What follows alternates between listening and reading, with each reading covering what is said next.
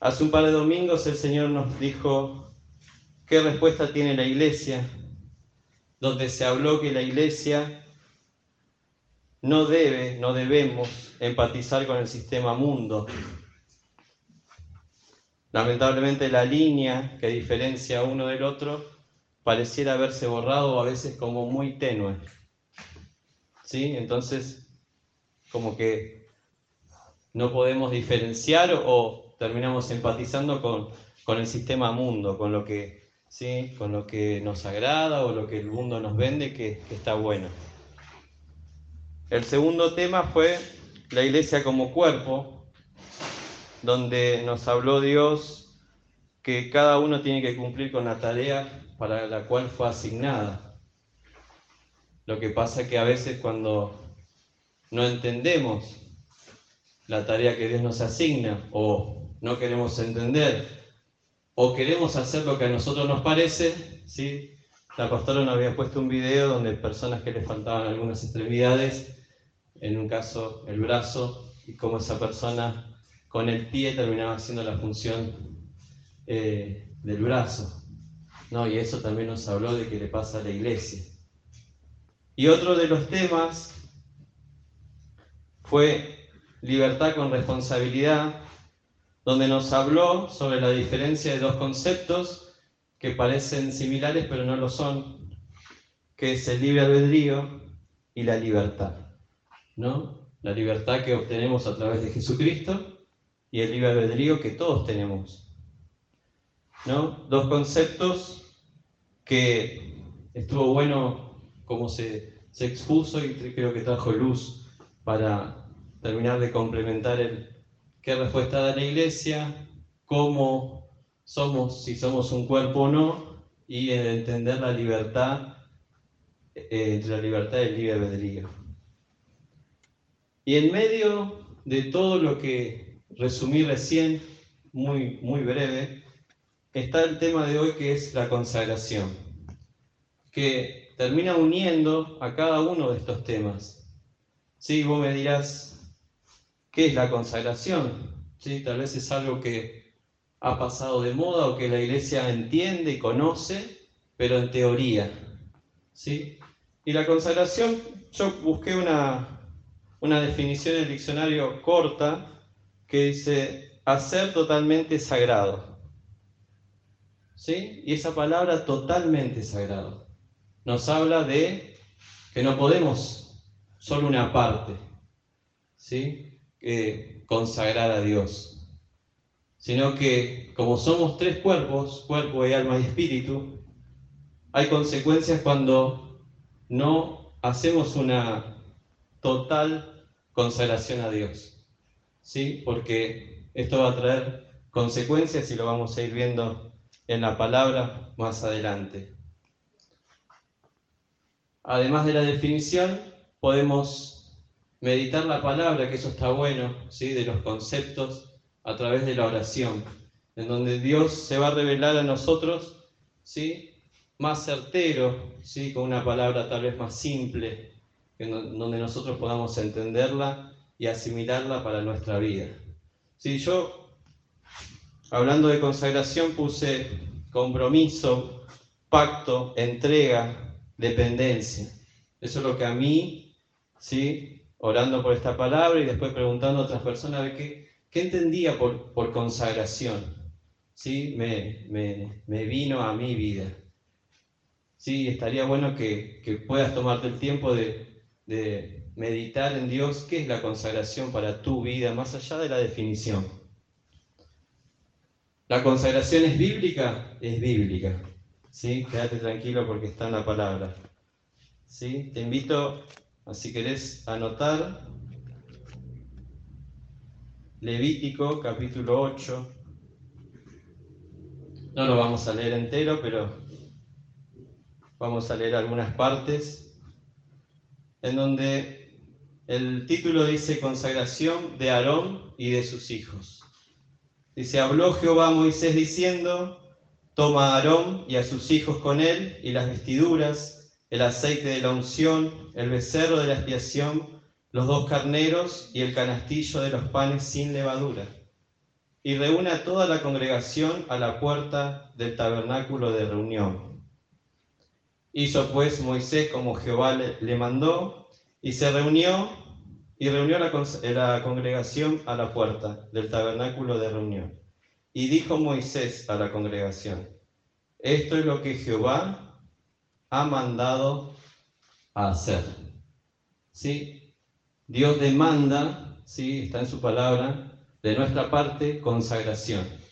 ¿Sí? Entonces, preparando el tema de hoy, cuando hablamos de que es hacer totalmente sagrado, ¿sí? y volviendo al tema de que somos cuerpo, y alma y espíritu, ¿qué consecuencias hay cuando consagramos una parte, dos partes, pero no en su totalidad, no nos consagramos íntegramente ¿sí? a, Dios. Una de las consecuencias que vemos en la palabra está en Génesis,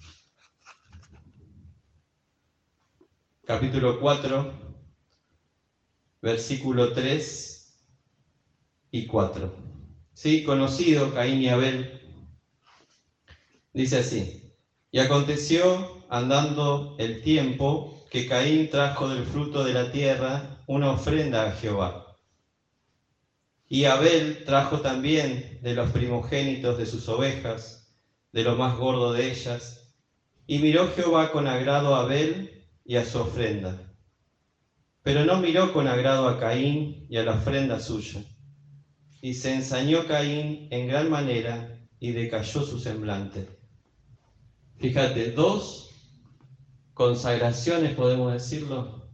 Sí, dos.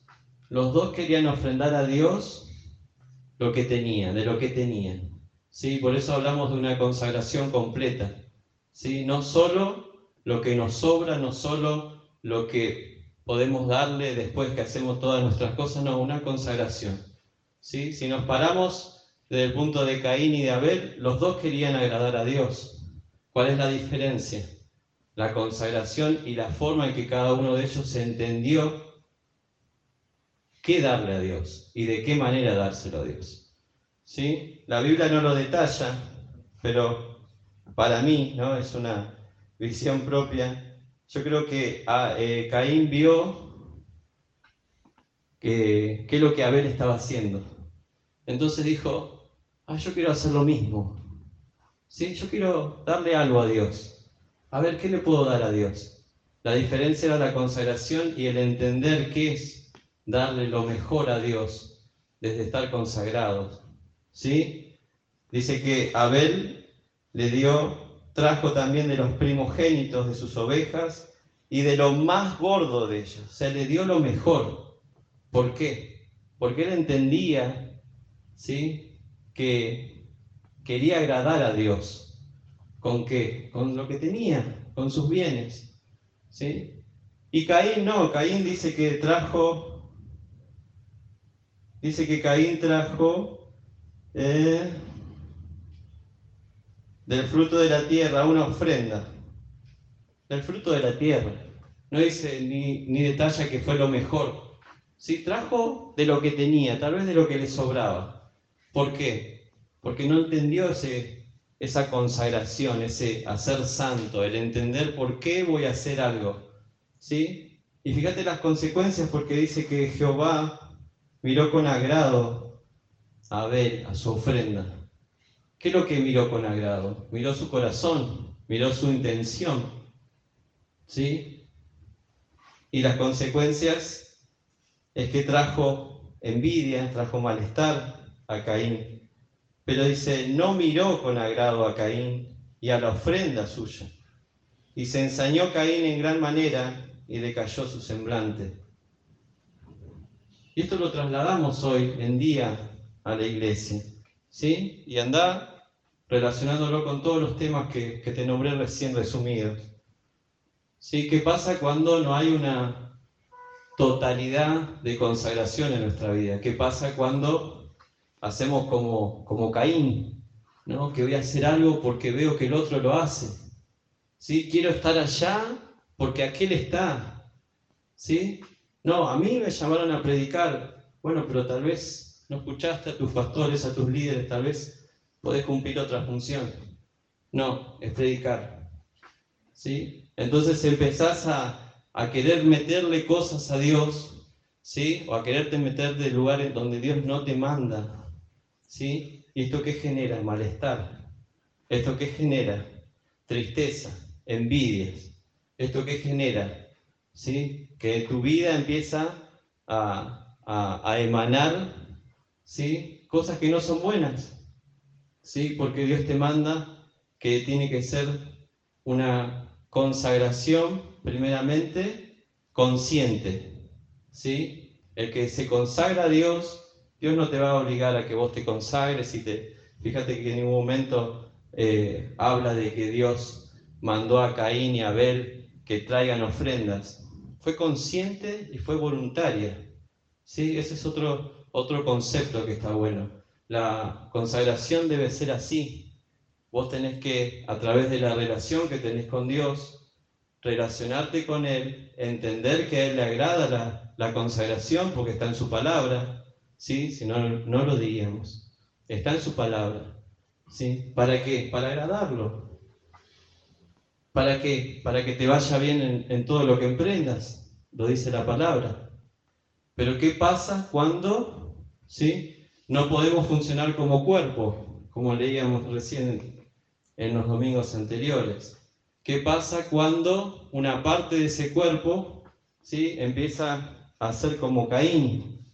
¿Qué pasa cuando no cumple con la función que, que Dios estableció para este tiempo, para este momento? Entonces, el concepto es voluntario, entendiendo que Dios le agrada la consagración, que a Dios le agrada que vos en tus tres cuerpos, en todo lo que hagas, lo consagres a Él. ¿Sí? ¿Esto es fácil? Y no, es un trabajo diario. ¿Sí? Acá no dice la Biblia que ya estás consagrado una vez que, que conoces a Cristo, que aceptás a Dios y listo. No, es un trabajo diario de, todos los días. La consagración es para manejarte todos los días en todos los ámbitos. ¿sí? Y en este tiempo, en donde muchas veces, ¿sí? sobre todo las cosas de la Biblia, se quieren eh, sacar o se quieren, eh, quieren decir que pasó de moda, Dios trae este, ¿sí? esta decisión de consagración a su iglesia, justamente para que para poder marcar ¿sí? esa línea que nos separa del mundo. ¿sí? Porque estando consagrado a Dios vas a entender qué es lo que agrada a Él. ¿Sí? Como hizo Abel. Abel sabía que lo que él estaba preparando era agradable, ¿sí? que a Dios le iba a agradar. Entonces, la consagración de la iglesia ¿sí? depende de cada uno de nosotros. ¿sí? El pastor, el líder, no te puede venir a, imponer, ¿sí? No te puede venir a obligar si vos no entendiste que a Dios le agrada la consagración. Sí, es más, tal vez puede orar por vos y eso está bueno. Pero si vos no tomas la decisión, sobre todo en este tiempo, si vos no estás convencido, convencida, ¿sí? es voluntaria y con conocimiento. ¿sí? entendiendo que a Dios le agrada. ¿sí? Y tampoco es una consagración, como podemos ver también acá en, Caín, que él lo hizo porque Abel lo hizo. Él lo hizo porque vio que aquel lo hacía. ¿sí? Tampoco tiene que ser una, una consagración como, como cuando Jesús le dijo a los fariseos eh, sepulcros blanqueados, en donde era solo una apariencia. ¿sí? Y eso también yo creo que la consagración va a traer crecimiento a tu vida, va a traer madurez. Vas a entender que te vas a mover agradando a Dios, ¿sí? Y tal vez el resto no te va a ver, ¿sí? Pero Dios sí te va a ver. Dios sí va a saber qué te pasa, vas a estar seguro cuando tomes tus decisiones, ¿sí? Entonces, yo creo que en este tiempo es importante eh, estar consagrados a Dios. Porque eso va a empezar a mover otras cosas, primeramente en tu vida. Y cuando hablamos de, estos tres cuerpos, ¿no? ¿qué pasa cuando nuestro espíritu que anhela a Dios, que se relaciona con Dios, que busca su presencia, nuestro cuerpo también se une a eso, pero ¿no? las emociones, el alma, ¿sí? todavía ahí, con algunas cosas de rebeldía. Bueno, sí, entonces no hay una consagración total. Entonces no vemos eh, el actuar, el mover de Dios en nuestra vida en un 100%. ¿Por qué? Porque de los tres cuerpos, espíritu y cuerpo físico, sí lo consagro a Dios. ¿Cómo? Lo busco, eh, no sé, eh, oro, me tomo mi tiempo y bueno, yo ofrendo, pero la parte emocional, la parte de la voluntad todavía sigue siendo mía. Sí, eso lo terminamos diciendo a Dios. Bueno, de tres, dos son tuyos y este todavía. Entonces vemos todos esos problemas que se generan, ¿sí? inseguridades, miedos, ¿sí? no, no escuchamos a nuestros líderes, ¿sí? no escuchamos a la persona que nos quiere aconsejar, o aún peor, los escuchamos, pero seguimos haciendo la nuestra. ¿sí? Entonces la consagración parcial, por así decirla, también trae consecuencias. ¿Sí? Quiero leerte en Lucas capítulo 10, del 38 al 42 en donde vemos un, un caso de una consagración como la que detallaba recién. Del 10 al 38. Acá. Es conocida. Jesús, dice el título, Jesús visita a Marta y a María. Aconteció que yendo de camino, entró en una aldea y una mujer llamada Marta le recibió en su casa. Esta tenía una hermana que se llamaba María, la cual sentándose a los pies de Jesús, oía su palabra. Pero Marta se preocupaba con muchos quehaceres y acercándose dijo, Señor, ¿no te da cuidado que mi hermana me deje servir sola? Dile pues que me ayude. Respondió Jesús, le dijo, Marta, Marta, afanada y turbada estás con muchas cosas, pero solo una cosa es necesaria. Y María ha escogido la buena parte, la cual no le será quitada. ¿Cuántas cosas, no? La palabra es clara, ¿cuántas cosas te perdés por una, una consagración parcial? Porque todavía seguís creyendo que el concepto de consagración pasó de moda, ¿sí? ya no se usa, es la iglesia moderna. ¿sí? Afuera el mundo que te dice, no, no hace falta consagrarte, sos libre, puedes hacer lo que vos quieras. ¿sí? Pero acá el Señor es claro, una consagración total, ¿sí? total, cuerpo, alma y espíritu, lo que va a hacer es que vos no te pierdas nada. Fíjate que esta mujer se sentó y escuchó a Jesús porque sabía que era lo importante. Sabía que era importante, sabía que había algo más. ¿sí? Mientras Marta, que fue la que lo fue a buscar y lo esperó, fíjate que había un anhelo. ¿sí? Eso pasa cuando no hay una totalidad de, consagración en nuestra vida. Lo anhelaba, sí, dice que lo esperó, dice que lo estaba esperando, lo recibió en su casa y todo. Pero después es como que, bueno, Señor, tengo otras cosas para hacer. Señor, Todavía mis emociones eh, las tengo ahí medias confundidas, ¿sí? todavía me manejo por, por mi forma de ser, todavía ¿sí? le podemos poner muchas excusas. ¿sí? Y María no, María dijo, yo voy a escuchar al Señor. Tiene algo, tiene algo para mí, tiene algo nuevo. Eso pasa, hermanos, cuando no estamos consagrados en totalidad. ¿Sí? Nos vamos a perder tantas cosas. ¿sí? Nos vamos a perder el fluir de Dios, el impactar a otras personas.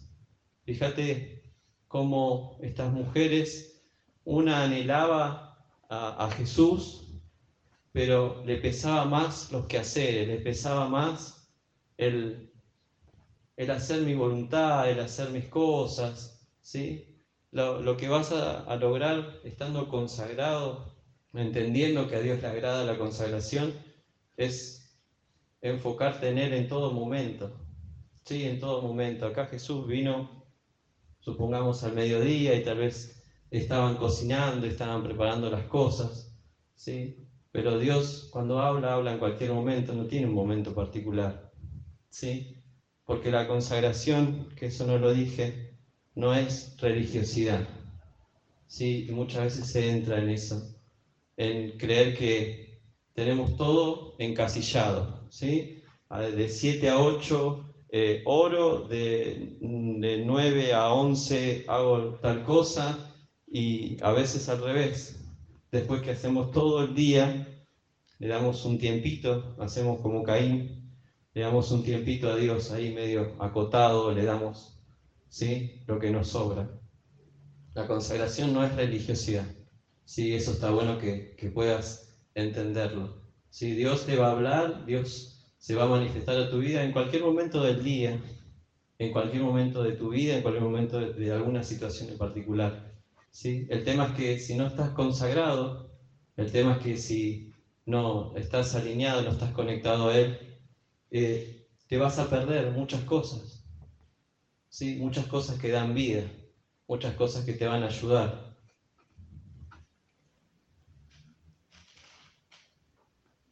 ¿Beneficios de la consagración?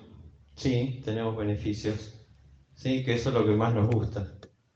En Primera de Josué, capítulo 8, ¿sí? el Señor le dice a Josué, Nunca se apartará de tu boca este libro de la ley, sino que de día y de noche meditarás en él, para que guardes y hagas conforme a todo lo que en él está escrito, porque entonces harás prosperar tu camino y todo, ¿sí? Todo te saldrá bien. ¿Sí? ¿A quién no le gusta que las cosas le vayan bien? ¿A quién no le gusta que prospere todo lo que hagamos? ¿Sí? No se ve, pero imagino que si preguntaría, estaríamos todos levantando la mano porque a todos nos gusta que nos vaya bien. ¿Sí? pero si no entendemos este concepto de, de consagración, que es voluntario, que es con conocimiento, ¿sí? vamos a seguir lidiando con un montón de cosas, con un montón de cosas. Y peor aún cuando cargamos la consagración como algo pesado, como algo que cuesta.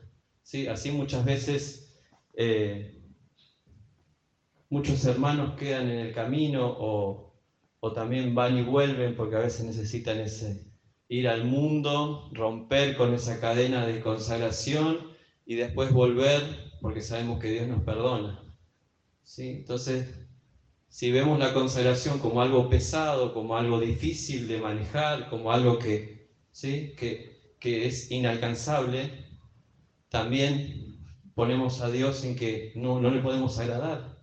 ¿Sí? Y Dios te dice que no, que no es difícil. ¿sí? Depende de vos, sí, depende de vos, depende de mí. El resto lo hace Dios. Pero la decisión, ¿sí? como buen Dios que es, como buen Padre que es, es nuestra. Por eso que si veías o tenías el concepto de, consagración como algo pesado, como algo difícil de llevar, como una carga, no lo veas así. ¿sí? Es una decisión, ¿sí? en donde el Señor te dice, donde vos decidas, empezás a prosperar. Donde vos decidas todo te va a ir bien. Todo, ¿sí? Todo. ¿Vas a enfrentar situaciones difíciles? Sí, como todos, todos los enfrentamos, día a día. Por eso que la consagración es para el día a día. ¿sí? No es para un domingo, no es para un fin de semana, no es para el día a día. Porque todo el día, sobre todo en este tiempo, tenemos que estar tomando decisiones, tenemos que estar sabiendo cómo movernos, cómo manejarnos.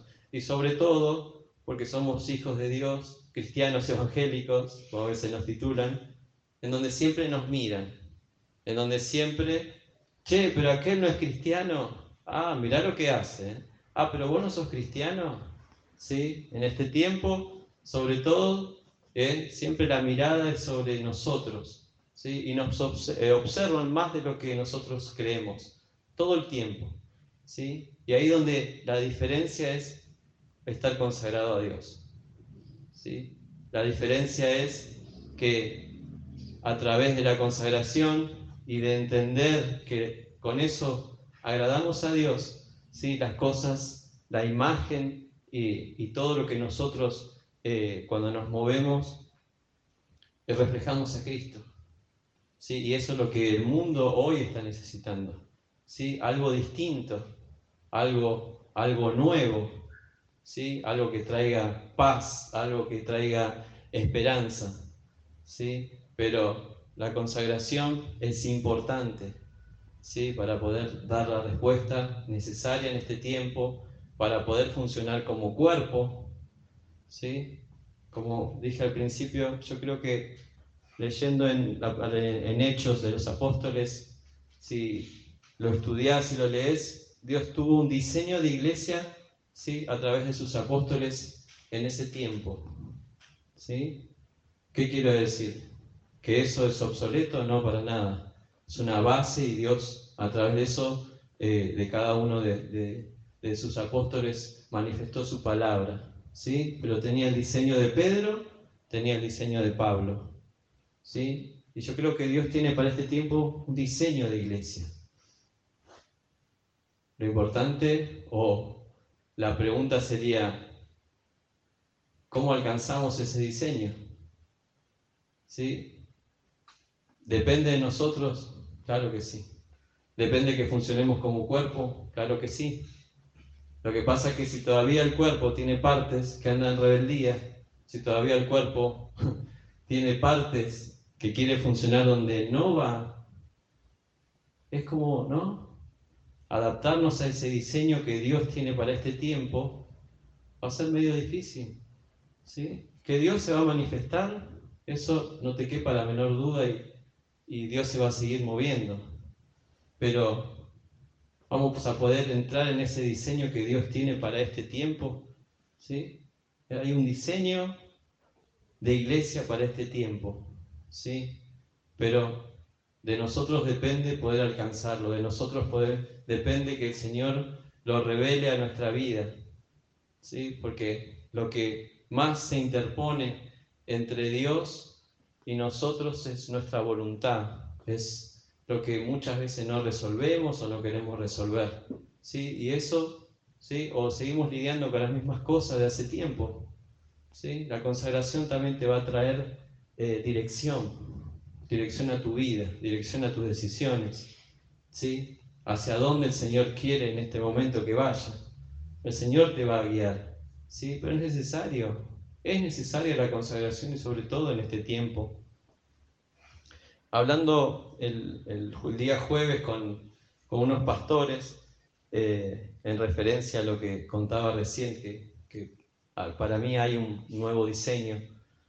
Eh, ellos contaban, uno de los pastores comentaba que, bueno, que su papá es líder, es pastor de una iglesia, y el hombre tiene ahora 75 años, y contaba, este hombre, su hijo, decía que eh, su forma de manejarse hace un tiempo atrás, ¿no? cuando una persona eh, caía en pecado, cuando una persona se equivocaba, ¿no? Y decía él que entendía que habían sido como muy rígidos, eran muy rígidos, ¿sí?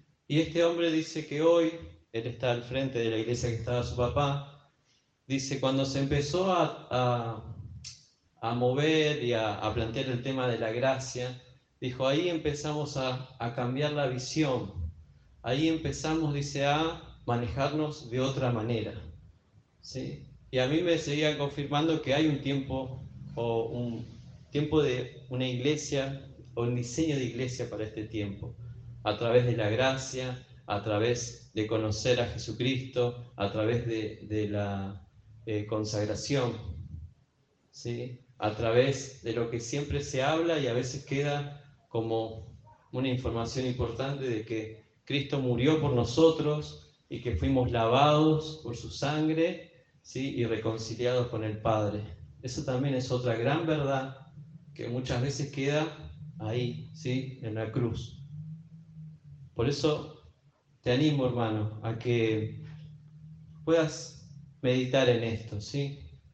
¿Qué es la consagración para, para vos? ¿Sí? Como te dije hace un rato, las definiciones de los diccionarios son muy buenas, pero la realidad es que nosotros tenemos un plus en donde Dios siempre se va a manifestar a nosotros una palabra en particular, ¿sí? con algo que Él quiere para nuestra vida. ¿sí? Pero lo vas a lograr en comunión con Él.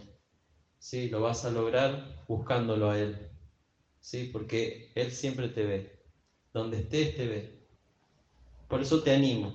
Te animo para que en este tiempo que, vivimos podamos eh, estar consagrados, pero siendo una decisión voluntaria, siendo con conocimiento, entendiendo que nadie te obliga a que te consagres. ¿sí? Esto no es un mensaje para que te consagres, no, que puedas entenderlo. ¿sí? Dios quiere que, eh, que lo conozcamos y que lo entendamos.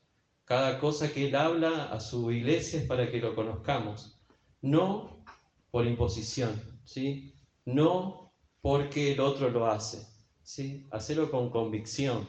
¿sí? Crecete, dice el Señor en este día crece, ¿sí? Deja de hacer las, las niñerías, ¿sí? Crece, crece, es tiempo de crecimiento, es tiempo de entrar en este diseño que Dios tiene de iglesia para este tiempo.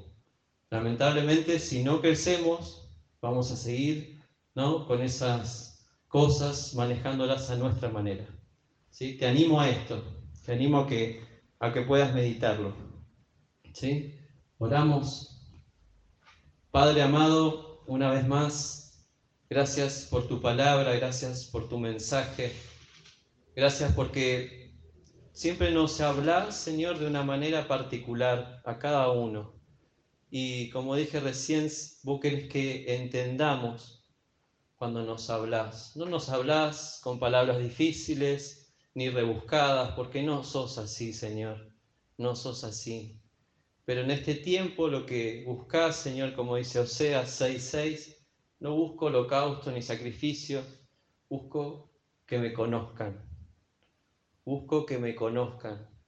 Y Padre, queremos conocerte aún más, aún más, Señor, que aquel que estaba, Señor, consagrado y viene alineado a ti, qué bueno, Señor, pero que pueda reconsagrarse a ti aquel Señor que todavía estaba dudando porque no entendía, Padre, que sea tu Espíritu Santo el que traiga una convicción, que traiga arrepentimiento, Señor, sobre esa vida, sobre esa voluntad, Señor, que todavía no se doblega a ti. Padre, que busquemos agradarte, Señor, en todo lo que hagamos, pero siempre entendiendo, Señor, entendiendo que no es porque lo hace el otro, sino es porque buscamos agradarte a vos, Señor. Yo declaro, Padre, un tiempo de crecimiento para tu iglesia.